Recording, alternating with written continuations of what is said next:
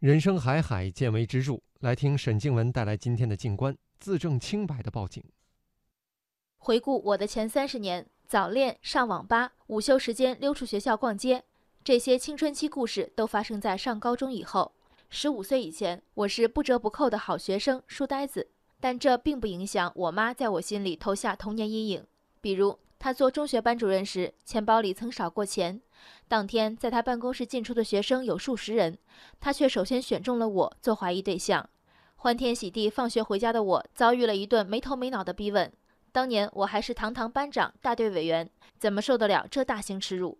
我哽咽着对妈妈说：“你等我一下。”转身回自己的房间，铺开大白纸，在正中写下俩字儿：“遗书。”我不会真的去自杀，但我相信“遗书”俩字儿一定能对我妈形成某种震撼。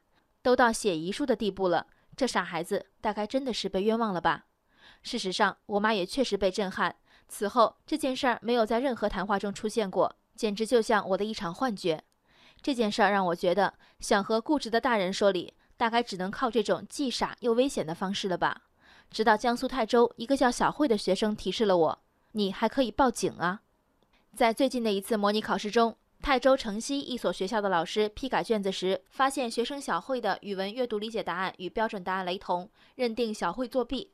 小慧找老师沟通无果后，越想越委屈，报警求助，希望民警能为自己平冤。小慧让我想起了当年的我，我写下遗书和她选择报警，都是一种赌博。我赌的是妈妈对我的爱，小慧赌的是老师对警察的忌惮。从如果我偷钱了，我就去死。到如果我作弊撒谎，就让警察抓我。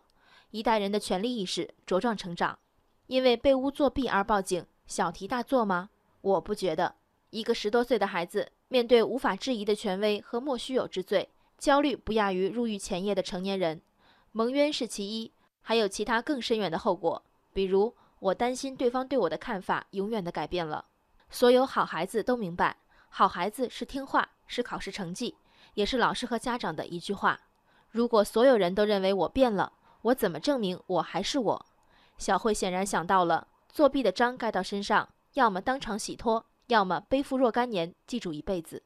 面对直接将卷子拍照发到老师微信群，怎么解释都没有用的老师，孤立无援的小慧能有多少选择？